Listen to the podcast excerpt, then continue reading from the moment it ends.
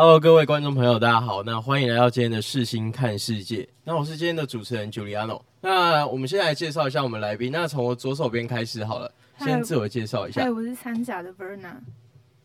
Hello，我是三甲的 Annie。Hello，我是三甲的 Barbie。Hello，我是三乙的 Ivy。Hello，我是三乙的 Sammy。Hello，我是三乙的 Veronica。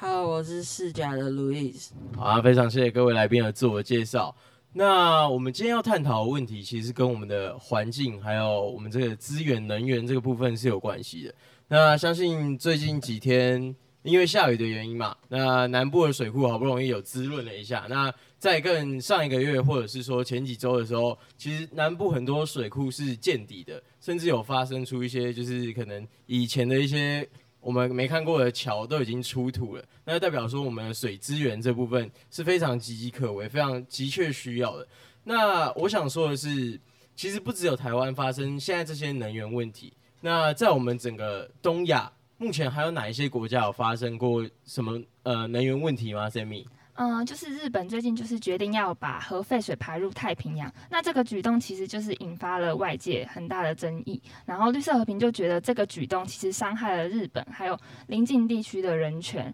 然后就是绿色和平的组织就觉得说，他们忽视了还有很多方法可以解决核废水，不是只有将它排入太平洋可以解决这件事情。那我个人是认为，其实日本在做这件事情之前，感觉可以进行一个投票或是。有什么补偿措施，才不会引起很多就是争议？就是可能引起一些人民不必要的反抗。因为其实如果假设说这些废水是有经过呃日本他们政府有去考量说它的浓度吗？还是说什么部分呢？呃，他们的话就是其实说放流前都会先将放射性元素降到安全标准。然后虽然说当前的净化系统没办法将氚跟核废水分离，但是氚的放射性低，那那个外部辐射其实不会造成太大的健康威胁。那这样子他们不会造成太大威胁，是科学家说的嘛？对不对？那如果我假设说今天这个水让你喝，或者说我把这个海水淡化后让你喝的话，你敢去喝吗？自己的话，可能还是不太敢呢，还是会有那个疑虑。对，那我觉得这边就会有一个问题出现，就是虽然说可能，好，假设日本政府间他们想很多方法，就是决定最后是把这个核废水排入海洋里面，可能是对我呃他们来说是最好的选择，但是其实不一定对周遭的人民，或者是说对他们当地人民是一个好的选择嘛，对不对？因为像之前福岛的时候，因为我们都知道这次的这个核废水的事件，哎。这边有人知道，就是这个核废水是来自于哪里吗？就是这个水的来源到底是为什么会有这个水？这个日本的核废水是因为在二零一一年的时候有强震跟海啸侵袭日本的东北部，然后就导致了福福岛的核电厂有六座反应炉里面，其中的三座就熔毁，然后就然后那些为了要让反应炉里面的那些燃料保持在稳定的状态，就加入了冷冷却水，然后那些水再加上地地下水跟雨水，就变成污染水。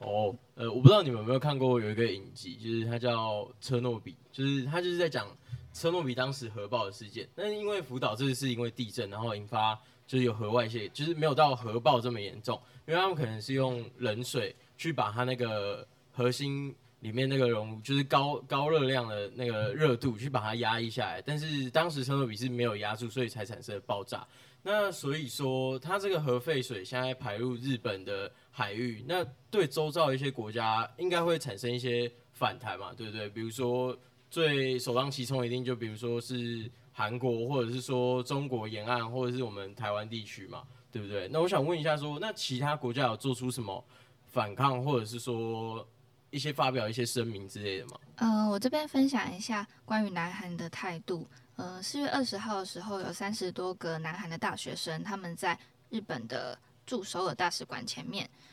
以剃光头的方式来表达抗议。嗯，其实南韩现在是有禁止十人以上聚会的禁令，但是这些学生还是就是抗跑去抗议，因为他们想要谴责日本政府。然后另外就是南韩政府的态度，他有寻求美方的支持，可是因为美国，我觉得应该是因为美国它地理位置处于离日本比较远的地方，所以他其实他的态度是相信日本的决策的透明性，可是感觉也是一时之间没有办法影响到美国，所以他才会有这种态度所以。他们可能就会觉得，反正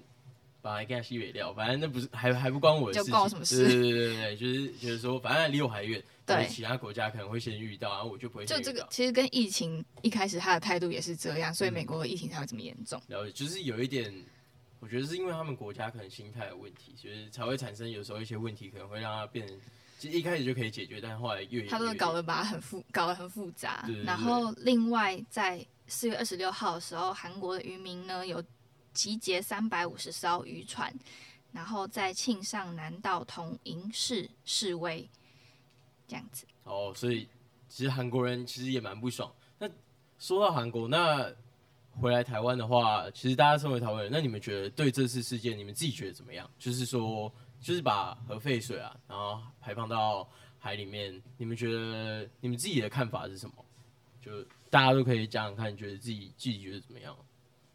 嗯，我觉得其实日本它最著名的是海鲜，然后台湾很引以为傲的也是可以吃到很新鲜的海鲜。他们这样子的行为其实会非常的影响，不单是他们自己的经济，还有全世界，因为。这种海海洋是没有分国界的，因为那个循环其实是全世界都会受到影响。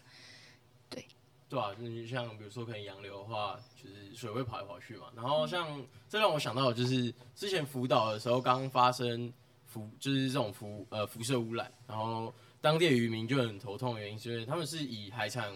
为主，呃来去推送这个农产品，但是外界一定会觉得说，呃，我才不要吃这种有辐射，或者是说可能会让你吃下去之后基因发生改变的一些食品问题，所以他们现在的状况可能会是说，就是好不容易。哎、今天大众已经慢慢接受福岛的海产品，可是现在又发生这个要把核废水，然后要排到海外，那变相的变成说会影响到各种农产品，呃，海鲜类的农产品的销售部分嘛。那我想问，还会有什么影响吗？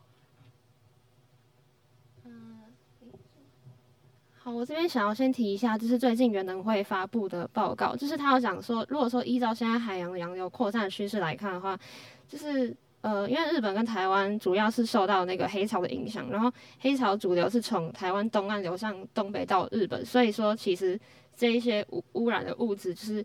它会它会进行一个循环，就是它会有机会从日本区域，然后再流流回到台湾。然后另外这边我想要补充的就是说，因为最近其实日本那边政府也有举办很多个就是公听会，就是其实民众虽然说除了担心就是物质污染这方面的层的问题之外，他们也很担心说就是当地的渔业也会有受损，呃，因为然后呃就是远洋渔业会受到影响，然后台湾临海附近重点的回流渔业鱼类之路径，因为几乎都是呃沿黑潮来往台日。所以说这个部分可能会受到重创。嗯，因为像其实往年的时候，哎、是冬天还是夏天？应该是冬天的时候，就是黑潮会带来很多，我们知道尾鱼嘛，嗯应该是尾鱼的部分，就是其实我觉得影响对台湾应该也是蛮大的。嗯，对，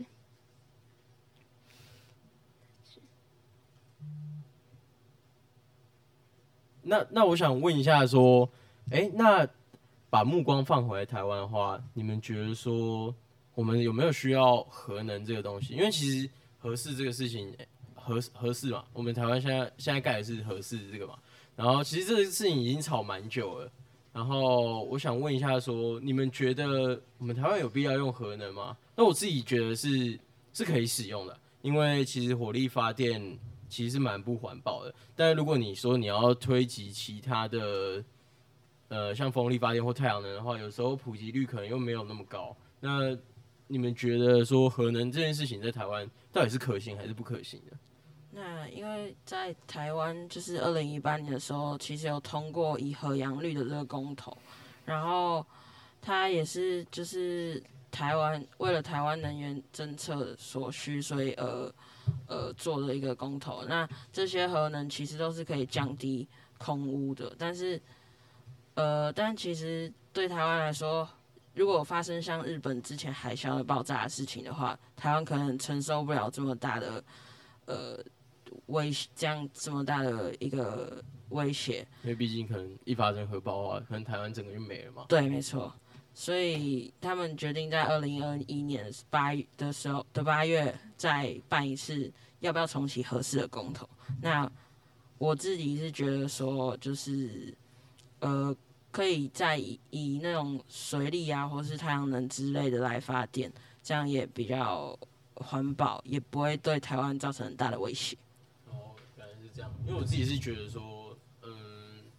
钱也是一部分的问题啊。就是如果说用那些能源发电的话，其实还是会造成蛮大的经费支出的。因为毕竟，如果你一个效率不好的话，就代表你要用很多个来补足它的效率嘛。好，那非常谢谢大家今天收看我们的视新看世界。那我是主持人 Juliano，让我们下次再见。